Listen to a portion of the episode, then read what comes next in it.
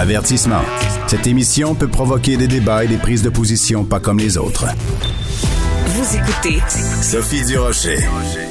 Elle a poussé un cri du cœur en s'adressant au premier ministre, euh, découragée, qu'elle était découragée euh, du passage du couvre-feu de 21h30 à 20h. Elle s'appelle Charlotte Boucher, elle est finissante du cégep, jeune adulte découragée. Elle a publié euh, une lettre dans la section Faites la différence du Journal de Montréal, Journal, Journal de Québec. Pardon, elle est au bout de la ligne. Charlotte Boucher, bonjour.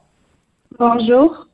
Vous avez publié donc euh, il y a quelques jours cette lettre où vous dites vraiment au premier ministre à quel point vous et les gens de votre âge, de votre génération, euh, êtes euh, déprimés, découragés par euh, cette pandémie qui en finit plus.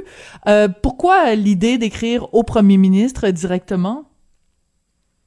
parce que j'ai l'impression que souvent, quand on écrit en tant que jeune, ben, le fait est que tout le monde a un cri du cœur. C'est indéniable, que ce soit les étudiants, les enseignants, les travailleurs de la santé, les gens avec des maladies chroniques, les aînés. Mais on dirait qu'en tant que jeune, notre cri du cœur est pas valable, il n'est pas justifié, il est mal reçu. Puis, je pense que j'ai eu la preuve parce que quand je l'ai publié, j'ai eu une, une, immensité de commentaires négatifs qui disaient ah, oui? ouais, qui me disaient d'arrêter de chialer, de me plaindre, de prendre mon trou, que j'étais égoïste et centrée sur moi-même. Mais dans le fond, le problème, c'est que comme on compare la souffrance des jeunes à celle des autres constamment, mais c'est pas parce que des gens vivent des situations plus difficiles que la nôtre que la nôtre ne l'est pas non plus. Nous, ça, genre, on sait qu'il existe pire, mais c'est pas parce qu'il existe pire que notre situation n'est pas grave pour autant au premier ministre parce qu'on diminue souvent notre souffrance, puis on fait juste dire de prendre notre trou et qu'on est une génération euh, qui se plaint constamment. Donc, euh, alors donc vous publiez cette lettre pensant euh, alerter euh, la population en général à la réalité que que vous vivez et résultat mhm. vous vous retrouvez avec plein de commentaires négatifs. Est-ce que vous avez eu aussi des commentaires positifs? Des gens qui vous ont écrit, qui vous ont contacté pour vous dire euh, merci Charlotte d'avoir dit tout haut ce qu'on pensait tout bas? Oui, bien sûr. bien sûr, ça a été le côté positif. J'en ai eu beaucoup moins. Mais euh, oui, j'ai eu euh, quelques personnes qui m'ont écrit que eux aussi l'annonce les a détruits. C'était vraiment la goutte de trop pour eux. Puis de, de voir que quelqu'un est capable de parler euh, pour les autres en ce moment, ça leur a fait beaucoup de bien, ouais. Alors, expliquez-nous quel est l'impact pour quelqu'un qui a, qui a votre âge? Vous avez quel âge d'ailleurs, Charlotte, pour, pour être précis? J'ai 19 ans. D'accord. Donc vous avez 19 ans. Qu'est-ce que ça représente pour quelqu'un de 19 ans euh, ce changement de couvre-feu de 21h30 à 20h Concrètement dans votre vie, ça change quoi? Ben, dans le fond, c'est que c'est comme si on nous poussait la tête sous l'eau depuis le début. Ça fait plus d'un an qu'on passe nos journées enfermées à faire l'école sur nos écrans, bien sûr. Et certains se sont moqués de moi en me disant justement ben, aller prendre l'air plus tôt. Mais c'est exactement là où mon point réside, c'est qu'on peut pas sortir plus tôt parce qu'on est en cours en général jusqu'à environ 18 heures. Ça, c'est sans compter les devoirs, les projets, les travaux, les études pour nos examens qu'on doit faire à la fin de notre journée. Donc, au même titre qu'on peut se sentir seul au milieu d'une foule, on se sent seul devant nos écrans. Puis c'est certain que la vie sociale est au cœur de notre vie. À notre âge, l'importance de ça je pense pas que c'est à sous-estimer parce que les mhm. interactions sociales sont cruciales en ce moment. On perd littéralement des années de notre vie, puis l'impact de l'isolement est énorme pour notre tranche d'âge. Et ce que les gens, euh, selon moi, peinent à comprendre, c'est que ça n'a pas le même poids que chez d'autres groupes d'âge. On n'a même pas commencé à justement vivre notre vie. Je veux dire, j'ai 19 ans, qu'on nous enferme. Et ce que j'ai cherché à dire, c'est justement c'est que ce petit bout de soirée, cette petite fenêtre qu'on avait dans la journée, elle fait la différence parce que c'est les seules heures qu'on a pour se changer les idées, pour remonter à la surface, pour respirer, parce que peu importe, on, a des cours, des travaux et des projets jusqu'à souvent tard le soir, donc c'était la seule fenêtre qu'on pouvait respirer. Mm-hmm. Euh, est-ce que vous avez euh, entendu les dans les récentes, les plus récentes euh, conférences de presse du premier ministre, il s'est adressé justement spécifiquement euh, aux jeunes. Et en fait, essentiellement, le message, c'est euh, oui, c'est un sacrifice qu'on vous demande, mais euh, il faut le faire parce que euh, ben on, on, l'a vu hein, récemment, cette jeune femme de 24 ans terrassée par la COVID à l'hôpital, euh, elle va en avoir euh, pour des mois à se remettre. Est-ce que quand le mm. premier ministre s'adresse à vous euh, et aux gens de votre génération, est-ce que ça vous touche, Charlotte, ou vous trouvez qu'il est un petit peu paternaliste ou condescendant? Non, non, ça, je veux dire, ça nous touche, c'est sûr. Il n'y a pas, il y a pas de solution miracle là-dedans. C'est ça le problème.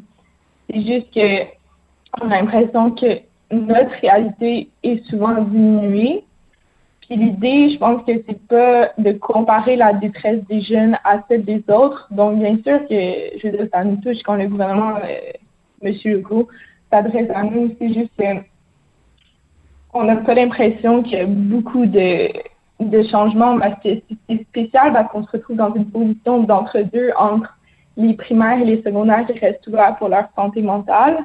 Mais c'est qu'en mm -hmm. des cégeps et des universités, on est vraiment dans bonne question ouais. un peu qui est laissé à eux-mêmes un peu sans aide. c'est ça qui est difficile, je pense.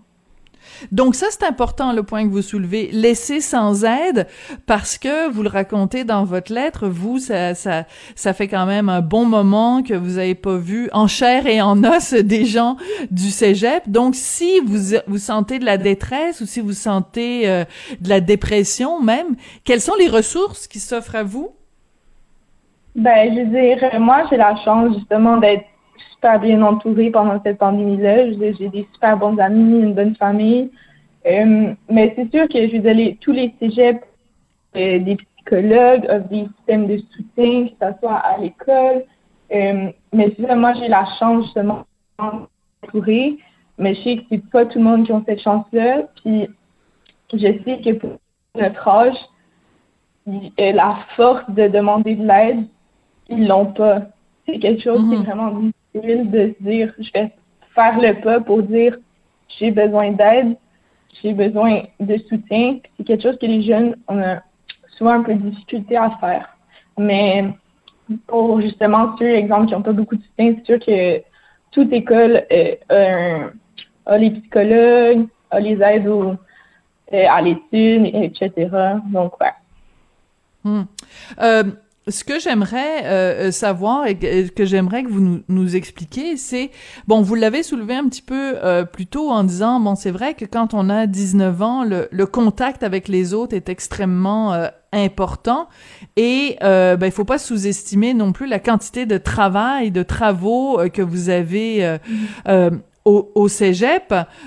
en même temps, de l'autre côté, il y a aussi le fait que euh, votre votre tranche d'âge est euh, vraiment celle qui en ce moment est le plus vulnérable pour euh, la Covid-19. Donc, si euh, on, on, faisait, mettons, on ramenait le couvre-feu à 9h30, est-ce que vous n'avez pas peur que, justement, il y ait de plus en plus de gens de votre âge qui soient en contact les uns avec les autres et que vous soyez encore plus nombreux à vous retrouver à l'hôpital?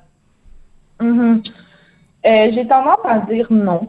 Parce que je pense que ce qu'on voit sur les médias sociaux, euh, euh, dans un sens, bien sûr, c'est des, des, des, des, histoires qui ont un impact, un caractère plus sensationnel, mais une grande, grande majorité, et je dis la grande majorité des jeunes, ont fait justement ces sacrifices-là. On respecte les mesures sanitaires. Donc, même si on est dans un parc, on va porter nos masques, même si on, est ensemble, on va garder nos distances. bien sûr, c'est pas tout le monde mais la grande majorité, on le fait. Donc, que ça soit de 8 à 9h30, et à 2 mètres, c'est avec un masque, c'est désinfecter les mains, et beaucoup, beaucoup de jeunes le respectent. Donc, je pense pas nécessairement, mais en même temps, comme je disais, pas de solution miracle, donc euh, je peux pas savoir. Oui. Est-ce que le fait que, euh, quand vous avez écrit cette lettre-là, euh, qu'il y a eu autant de réactions négatives, est-ce que ça vous a découragé ou au contraire, ça vous a donné encore plus de, de, de volonté de, de, de vous battre pour convaincre les gens du bien fondé de vos revendications? Euh, je pense un peu des deux, je dirais, parce que c'est sûr que demander de l'aide puis se faire dire prendre ton trou, euh, c'est sûr que ça donne pas envie de demander plus d'aide. Mais je pense que c'est juste que la souffrance de la population a été prise dans ma lettre comme un sujet de comparaison. Puis l'idée, je pense, c'est pas de comparer la détresse des jeunes à celle des autres. Mon but est de parler de ma réalité, qui est une réalité parmi tant d'autres, et non de prendre le poids du monde entier sur mes épaules, parce que justement, on me reprochait de mm. Les jeunes, vous avez mal, mais pensez au travers de la santé. C'est pas parce qu'on a mal qu'on ne pense pas à eux. je pense que c'est mm-hmm. ça qui a été mal interprété. Fait je pense que si on est capable, en tant que population, de ne pas le prendre comme un point de comparaison, de comparer notre souffrance entre nous selon nos groupes, euh, oui, je pense que ça m'a motivé euh, à, essayer de continuer à, à dire ce qu'on pense. Oui.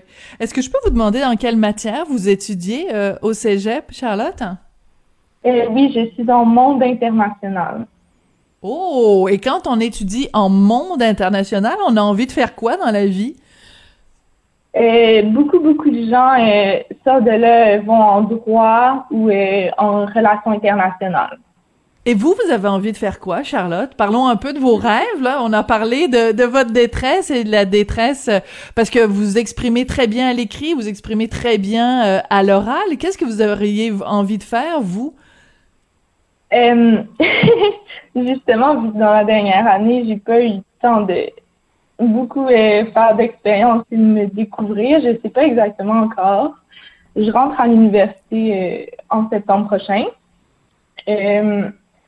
Mais je me suis toujours dit probablement quelque chose qui est en lien soit dans la politique ou communication. Donc j'ai appliqué justement dans des euh, programmes plus de communication, politique, société. Donc, ouais. D'accord. Donc, soit vous seriez un journaliste qui pose des questions au premier ministre, soit euh, futur premier ministre, euh, première ministre vous-même, alors. On sait jamais. On sait jamais. Euh, non, mais je vous posais la question parce que euh, euh, on a l'impression que pour beaucoup de gens de, de, de, votre âge, donc des gens du cégep, que cette année-là, vous nous l'avez dit vous-même, c'est des années qui vous ont été volées. On a l'impression que, bon, on se rappelle aussi, on, on a tous eu 19 ans et on se rappelle à quel point c'est une période où on rêve parce que on se dit bon ben tout s'ouvre devant nous, c'est comme un horizon absolument infini. Et je me demande si justement pour les gens de votre âge, parce que vous venez de vivre euh, cette, cette pandémie, c'est comme si les horizons étaient bouchés en fait. L'horizon, euh, il s'ouvre pas sur une infinie de possibilités. Vraiment, c'est assez spécial. Tous les gens pour de moi, justement, qui doivent, par exemple, assister à l'université ou qui sont à l'université, on est complètement perdu. Je pense que personne n'est certain de mm. ce qu'ils veulent faire, dans quoi ils veulent travailler, dans quoi ils veulent s'investir, parce que justement, on n'a pas eu le temps de découvrir nos intérêts, nos passions dans la dernière année. On n'a pas eu le temps de faire des expériences, de trébucher, de se relever. Donc, c'est vraiment se lancer dans le vide, dans un avenir que beaucoup, beaucoup sont découragés puis se disent que cet avenir-là est juste un trou noir, qui ont, ils, ont plus de motivation, ils sont démotivés, ils se disent que euh, ils rentrent dans aucun cadre, dans c'est vraiment vraiment difficile, oui, parce qu'on sait même pas on n'a pas le temps de se découvrir, donc on peut pas savoir euh, où on veut aller plus tard. Donc, euh, ouais, les horizons sont très bouchés. Ben surtout que très souvent les gens entrent le cégep et l'université, pas dans la majorité, mais beaucoup beaucoup de jeunes le font, euh, préfèrent prendre une année pour voyager, pour. Mais là, euh, je vois pas comment les gens de votre génération pourraient se dire, ben en septembre 2021, on va voyager avec un sac à dos dans les auberges de jeunesse partout à travers le monde alors qu'on peut pas voyager. Donc il y a aussi cet aspect-là qui doit être assez euh, assez difficile, assez limitatif. Mm-hmm. Mais exactement. Donc euh, si on peut pas voyager, on se retrouve souvent vers se trouver un travail, c'est se changer d'idée parce que le travail est quand même un milieu social. Euh, mais justement, avec la COVID, beaucoup d'amis justement ont perdu leur travail, qui était déjà un travail à temps mm. partiel. Donc, c'est vraiment comme on n'a on n'a pas vraiment d'issue là-dedans en ce moment. Écoutez, euh, Charlotte, euh, je vous remercie d'avoir pris le temps euh, de nous parler aujourd'hui. En même temps, je sens qu'il y a dans votre voix beaucoup de, de détresse et je m'inquiète un peu pour vous. J'espère que vous n'allez pas complètement désespérer. Écoutez, il y a de la lumière au bout du tunnel. bientôt, ben là, on est déjà rendu quand même à 25% de la population au Québec qui est vaccinée. le premier ministre nous promet qu'il y aura euh, un, un, un, retour à une certaine normalité à partir du 24 juin, quand euh, donc une, une, grande majorité quand même des Québécois vont être euh, vont être vaccinés. Il va y avoir un certain une certaine normalité, donc il faut s'accrocher à ça, mm-hmm. Charlotte. Mais mais je trouve que vous êtes une jeune femme plein, qui se tient debout, qui s'exprime bien, qui réfléchit, qui est pas du tout le, le, le, cliché du jeune qui, qui est pas capable de s'exprimer qui sait pas où il s'en va. Euh, moi, j'ai beaucoup confiance en vous, euh, Charlotte, puis euh, je trouve que vous êtes un, beau représentant, une belle représentante des, des jeunes Québécois. Fait que lâchez pas. Merci beaucoup, c'est gentil. Et puis laissez-vous pas avoir par les gens qui écrivent des commentaires niaiseux après après des textes. Je peux je peux vous passer un papier que on s'en remet.